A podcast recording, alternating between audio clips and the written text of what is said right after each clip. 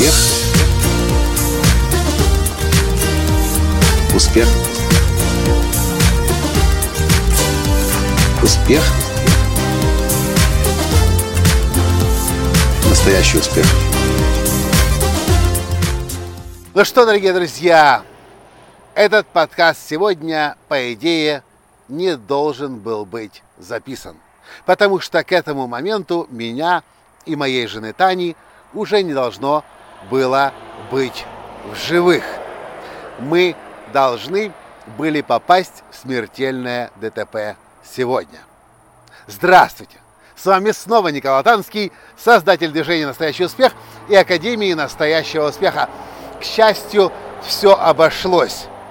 Я вам расскажу, почему как мне кажется, мне удалось унести ноги или колеса из-под огромного грузовика, который несся слева на нас и должен был через микросекунду снести нас и размазать нас по асфальту. Мы поднимались на высокой скорости под горку. Там стоял знак «Уступи дорогу». Но я как-то на него не обратил внимания, потому что под горку поднимаясь, я не видел, что будет эту дорогу пересекать еще одна дорога. Я специально после этого случая вернулся к исходной позиции, чтобы проверить, как же так получилось, что я упустил, не заметил этот знак. Но я его упустил. Я его не заметил, потому что он стоял ни к чему не относясь. Дорога, которую он предупреждал, вообще не было видно. И вот через секунду, через две после этого знака, я вылетаю на перекресток, пытаясь понять, а кто же на главной, кто на второстепенной, Дорога так начищена, что я понимаю, что я еду на главной. Я на главной, по-другому быть не может, и моя главная уходит чуть в сторону влево. Я смотрю, слева несется грузовик. Ну, думаю, я на главной, грузовик на главной. Поворот он не включил, чтобы съехать на дорогу, которая уходит вправо от меня. Значит, мы сейчас с ним аккуратненько разменемся. Справа подъезжает перекрестку машина, замечая меня и мою скорость, я вижу, как она начинает приостанавливаться, думаю, ну все точно, я на главной. И поэтому я уверенно вылетаю на перекресток и понимаю по глазам своих соседей, тот справа, тот слева, несящиеся на меня, что я таки нарушил правила. Я вылетел со второстепенной на главную. Это я, конечно, понимаю. Все это происходит микро, микро, микро, микро доли секунды. Если вы когда-либо попадали в, в такие смертельные опасности, вы знаете, как замедляется все.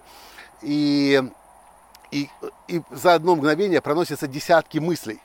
Одна из мыслей у меня была, ну вот, так хорошо отдохнули в Европе, сейчас нам весь бок разобьет, и поэтому на этом наша жизнь сегодня сейчас закончится. Следующая мысль, о, похоже, пол корпуса автомобиля уже ушло из-под грузовика.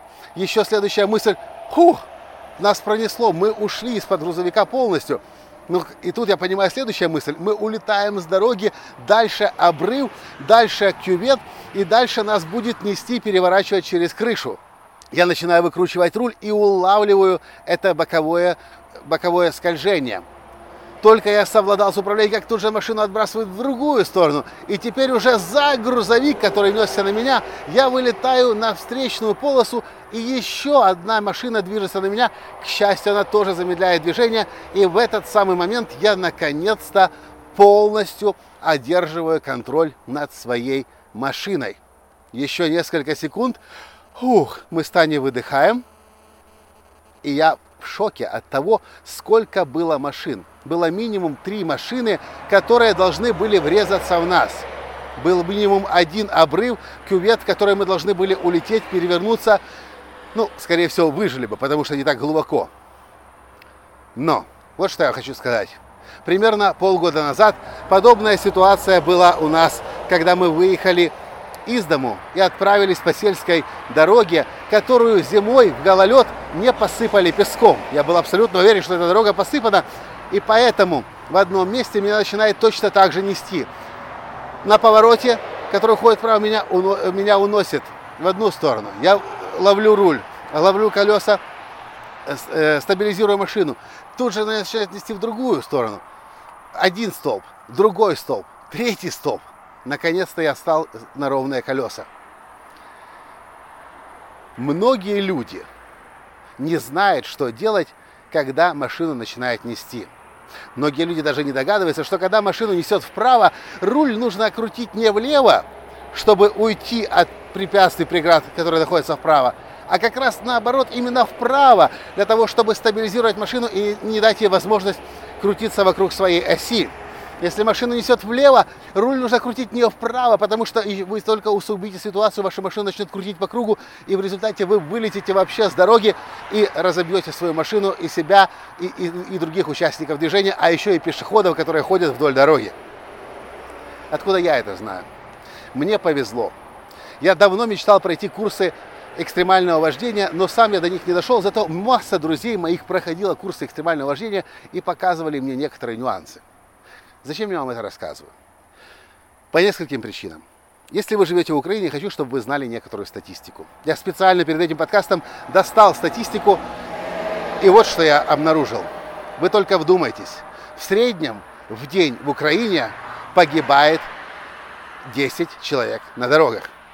В среднем за месяц погибает около 300 человек. Каждый месяц. Вы помните малазийский Боинг, который сбили над Донбассом? 300 человек. Так вот, на дорогах погибает каждый месяц один такой Боинг. А еще две с половиной тысячи человек получают увечья, становятся инвалидами. А теперь вдумайтесь, на дорогах Украины только за последние пять лет погибло, вдумайтесь, вдумайтесь, на дорогах Украины за последние пять лет погибло 25 тысяч человек. Причин этому много – одна из причин определенно то, что знаки стоят криво и неправильно. Вы же знаете, как у нас в стране, в Украине. Я думаю, что и на странах постсоветского пространства, если не брать прибалтийские страны европейские, обычно разметку рисуют и знаки ставят после того, как кто-то на этом перекрестке, на этой дороге погибнет и умрет. Обычно знаки у нас рисуются кровью. Поэтому одна из причин гибели людей – это знаки, разметка – Вторая причина, конечно же, сами неисправные технические средства. Задумайтесь, где вы ремонтируете свою машину? На фирменном СТО или ищете где подешевле? А потом выезжаете на трассу и создаете опасность для себя и для остальных участников движения. Ну а третья причина, я считаю, это то, что люди не умеют водить машины. И я хочу в этом подкасте вам сказать, если вы водите машину или кто-то из ваших любимых родных водит машину, один из лучших способов научиться водить машину, кроме того, чтобы много ездить, это еще курсы экстремального вождения. Вы наверняка слышали, что в вашем городе есть курсы экстремального вождения. Возможно, кто-то из, вас, из ваших друзей ходил на курсы экстремального вождения, а вы разводили руками и говорили, а зачем мне это надо? Так вот, я хочу вам сказать. Недавно мы с моей женой Таней узнавали про курсы экстремального вождения, ездили на полигон «Чайка» возле нашего офиса недалеко. Если вы живете в Киеве, вы знаете где-то. И спрашивали про экстремальное вождение. И там мне снова это сказали и подтвердили. Курс экстремального вождения – это не для экстремалов. Это для тех людей, кто хочет спасти свою жизнь в неожиданных, в экстренных ситуациях, которые появляются регулярно, на наш, особенно на наших дорогах, с ямами, с разметкой, с пьяными водителями, с, и с другими сюрпризами, которые здесь у нас есть. А, а я, уже, я, я уже говорю, не говорю про освещение дорог. Сейчас, как раз мы записываем, уже темнеет, я смотрю, вокруг стоят столбы, но ни один из них не горит. В общем, мое мнение.